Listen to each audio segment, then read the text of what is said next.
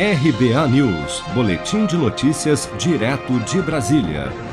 Em mais uma declaração polêmica, o ministro da Educação, Milton Ribeiro, questionou durante um evento na cidade de Nova Odessa, no interior de São Paulo, no último sábado, a concessão do financiamento estudantil para o custeio do ensino superior para estudantes de baixa renda, que ao final do curso, na visão do ministro, não conseguem pagar o FIES e ficam endividados porque não têm emprego. Vamos ouvir.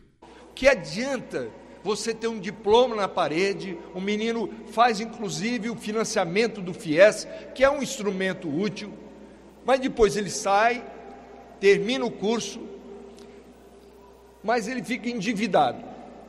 Endividado. Não consegue pagar o. Por quê? Porque não tem emprego.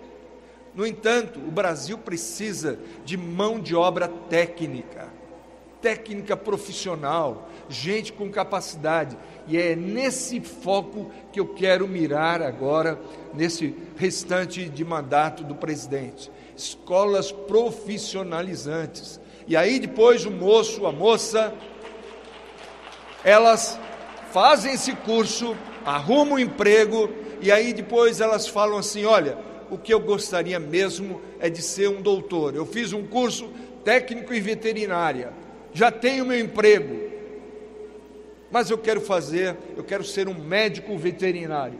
Pronto, aí ela tem condição de ela, ela mesma prover a condição de estar e fazer esse curso em uma universidade depois.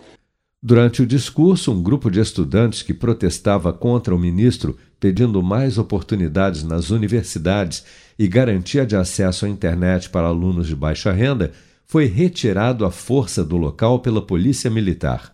Em entrevista à TV Brasil no último dia 9, o ministro também defendeu que, em razão do alto índice de desemprego, o acesso à universidade deveria ser para poucos e que o foco dos estudantes no Brasil deveria ser a formação técnica em falta no país.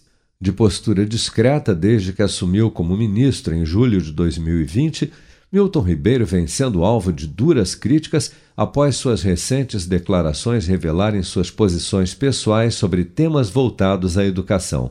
Em sua fala mais polêmica, Milton Ribeiro chegou a afirmar na semana passada que existiam crianças com um determinado grau de deficiência que tornavam impossível a convivência e que isso poderia prejudicar o aprendizado de outras crianças na mesma sala de aula no ensino regular. Mas se desculpou logo em seguida, após a repercussão negativa da sua declaração, afirmando que tinha sido um erro de expressão.